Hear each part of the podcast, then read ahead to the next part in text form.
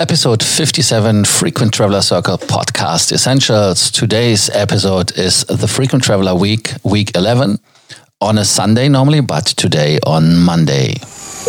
Welcome to the Frequent Traveler Circle podcast. Always travel better. Put your seat into an upright position and fasten your seatbelt as your pilots Lars and Johannes are going to fly you through the world of miles, points, and status. Frequent Traveler Week on uh, Monday instead of Sundays, uh, as we do it regularly. Yeah, because we have a lot of uh, rebookings and cancellations and taking care of our clients with their travel needs, and we had to reposition a lot of them as certain airspaces are getting closed to name Dubai, Doha, even Asia, Singapore um, are changing routes and regulations nearly hourly. And so people who had to get from A to B, and mostly it was repatriation, they had to get home. So um, we had to take actions with a very short notice. The nights are short. So, um, yeah, that was the reason why we are delayed with the episodes uh, this time.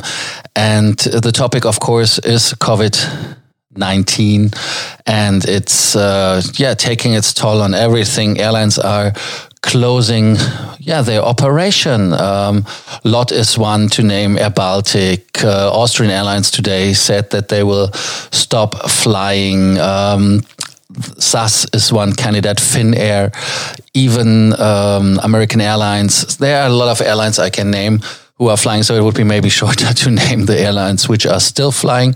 Some airlines, funnily, uh, are increasing traffic to the US. That would be Cathay Pacific. Even they have uh, the biggest struggle. And Asia is, yeah, somehow getting over the the virus. That is what they say. And and Cathay is flying more to the US.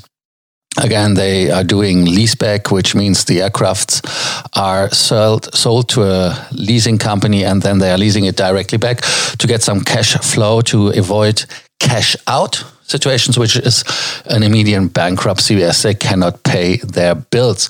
A lot of airlines, Lufthansa, for example, went in Germany to the government and said, hey, listen, we need your help, we need a bailout Lufthansa themselves, they have nearly 4.8 billion euros and cash, 800 million credit line, and they're burning on a on a week 200 million. That is what they were saying. So when you see 200 million burn ratio, you can calculate yourself how long they can make it. And yeah, the government is somehow signalizing them in Germany, hey, we are not going to, to bail you out, but we have an idea. We are maybe buying some shares of you and we're getting ownership. So Lufthansa will be kind of a state-owned company for short time, maybe.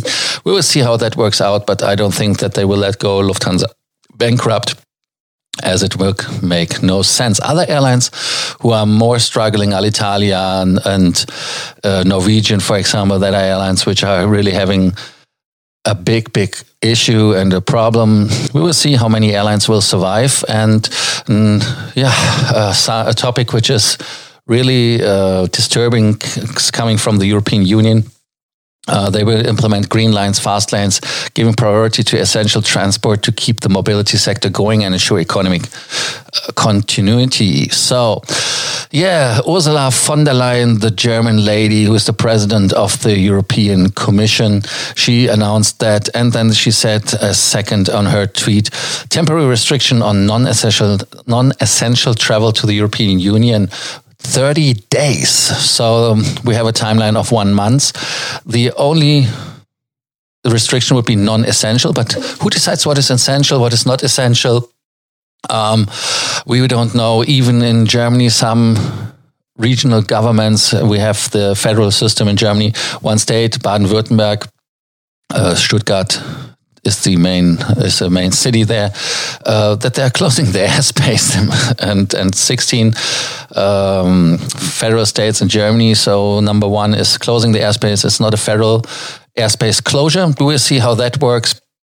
France uh, closed the borders. Other countries closed the borders. So the airline have to shut down the operation and. Um, we will see how it's going to work. Um, a lot of airlines are doing good work by giving you the chance to rebook or to cancel flights for free. You get the money back.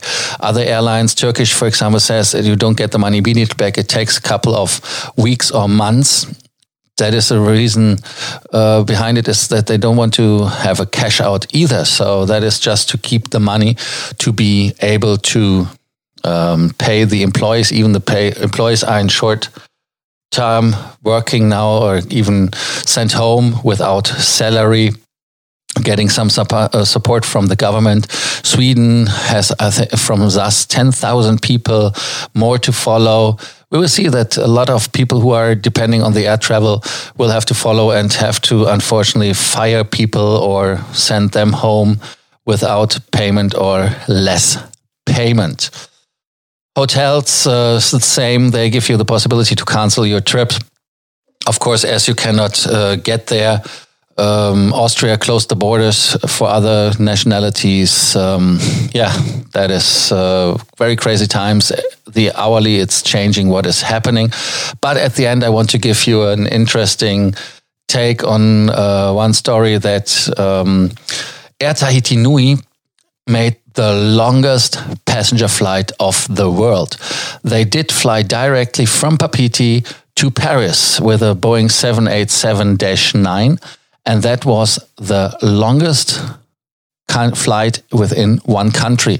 Now you say, "Hey, what Papeete to uh, France? Yeah, it's a, overseas department, and uh, this depart uh, department in uh, overseas is considered French, and so they flew nine thousand six hundred sixty-five nautical miles, which is nearly sixteen thousand kilometers, and. Um, they had tailwind and so they could fly it even in 16 hours 15 minutes in the flight back they had to make a stop in guadeloupe you know you ask why did they do it yeah they did do it because they had no passengers they could deboard or board in Los Angeles as there are travel restrictions for European citizens in the United States right now. They cannot get into the country.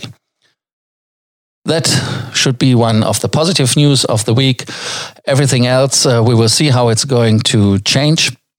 The travel as the airlines are grounding. What was your topic this week? How do you survive the corona virus, the, um, the COVID 19?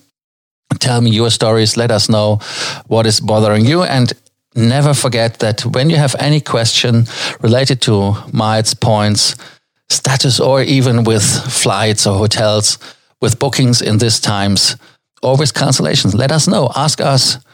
We can be always asked for free. Do not hesitate to contact us. Thank you for listening to the podcast from Frequent Traveler Circle today and looking forward for you to listen to us at the next episode. Bye bye. Thank you for listening to our podcast, Frequent Traveler Circle. Always travel better and boost your miles, points, and status. Book your free consulting session now at www.ftcircle.com now.